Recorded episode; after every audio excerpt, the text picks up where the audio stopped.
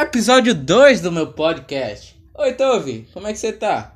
É, tenha uma boa tarde, um bom, uma boa noite ou um bom dia. Tô aqui com o meu cachorrinho Beethoven para contar um pouco mais da minha vida, né? Após é, eu me mudar para aqui, pro Cabo de Santo Agostinho, é, como eu tinha dito lá no final do outro podcast, é, eu conheci a, a internet, assim dizer. A gente não tinha acesso à internet quando morávamos em escada. A gente não tinha nenhum contato, não sabia de nada sobre relacionado à internet, muito menos a tecnologia. Então, quando eu cheguei aqui no Cabo de Santo Agostinho, é, eu conheci a internet. E, pô, para eu relembrar o meu tio, para eu fazer com que ele possa ter orgulho de mim, mesmo ele não estando mais aqui, eu vou fazer algo que ajude as pessoas, que complementem a vida, complementem não, complementa para complementar a vida das pessoas, sabe? E ai, cachorro desiniguido da bexiga. Então, voltando. É, a questão é que eu não fazia nem ideia de que existia internet, tinha algo assim de tamanha magnitude. Então eu fiquei impressionado com tanta tanta descoberta que eu tinha feito. Foi incrível para mim, incrível. Eu descobri o computador e daí desde o primeiro Ei, rapaz, sai daí. Desde o primeiro momento que eu dei de cara com o computador, isso foi em cerca de meus 11, 12 anos. Quando eu dei de cara com o computador, um computador em minha frente, eu falei para mim mesmo: eu quero trabalhar com isso. Eu quero fazer parte de uma de uma de uma empresa que trabalhe com isso, tipo a Microsoft, a Google, a Ubisoft, a anywhere, qualquer uma, tanto faz. Então, tipo, é isso que eu vou aprender. Eu vou aprender tudo sobre isso. Tudo sobre isso. E eu comecei devagarzinho, aprendendo o que era mouse, o que era teclado, como usar as duas mãos no teclado, como digitar rápido, como utilizar corretamente o meu PC, como não aderir vírus ao PC. Foi aí, foi aí, foi aí, foi indo, aprendi a a utilizar o CMD e daí já estava avançando sobre a, te a tecnologia da, do PC. Aí eu descobri o, o, o, Linux, na verdade. Eu descobri o Linux e foi aí que eu vi o mundo das possibilidades. Eu disse, tá, aqui começa uma nova trajetória na minha vida.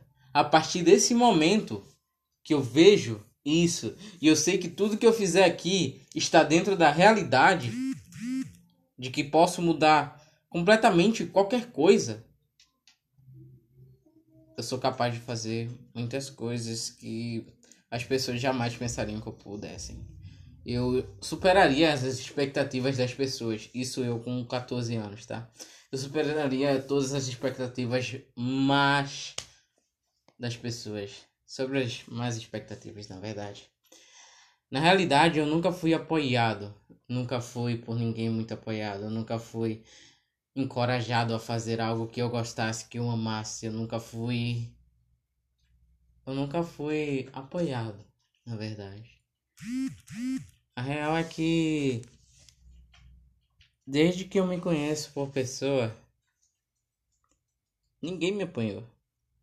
Eu estou recebendo um pouco de apoio agora da minha mãe e de alguns amigos meus, alguns próximos meus, que eu digo que digo, tenho certeza que são meus amigos.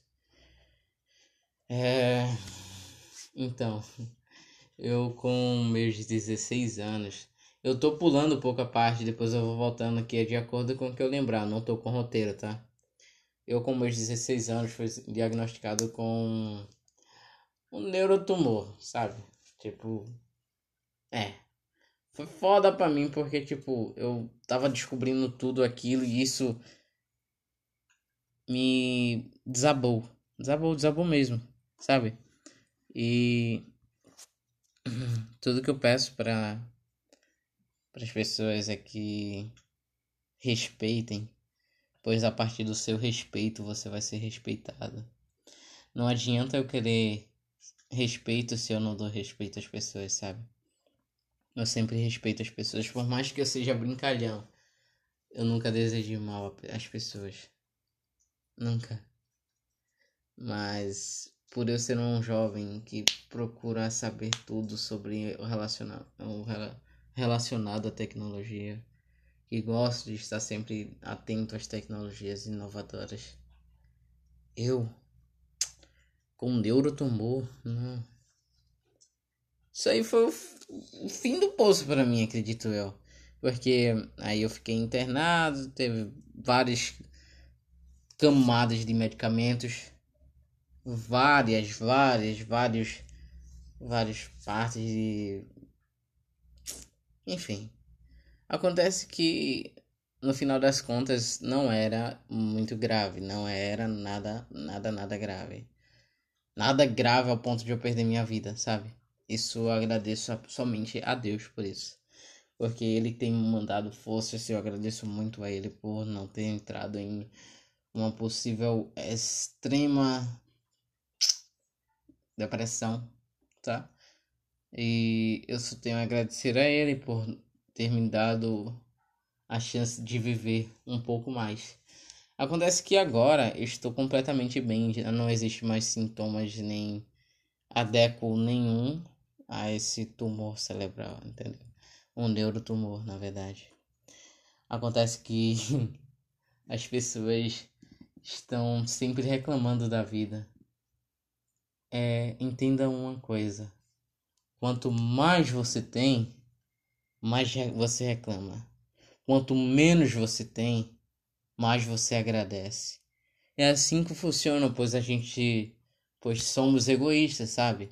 A gente não sabe agradecer pelo pão que nós temos, a gente não sabe agradecer pelo equipamento que nós temos para trabalhar, a gente não sabe agradecer pelos pelas coisas boas que nos acontecem todos os dias, se estamos vivos ou não.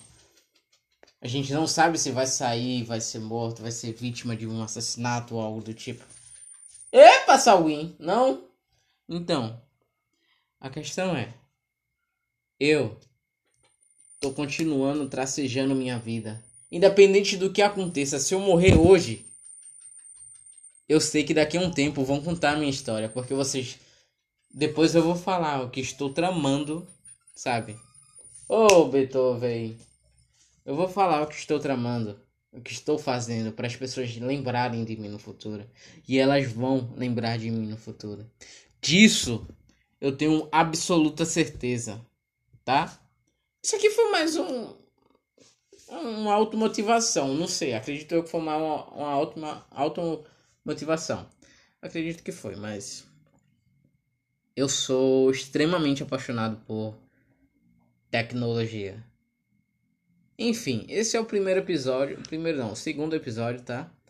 É, vai ser um pouco menos do primeiro. Porém, vem coisa nova por aí. Oi? Vou, vou continuar, vou falar, vou, vou continuar falando, falando, falando, falando, falando, falando. E vocês que me aguentem, tá? É. Fiquem com Deus, tenham uma boa noite, uma boa tarde, ou então um bom dia. Sintam-se abraçados por mim. É isso. Valeu, falou. E foi.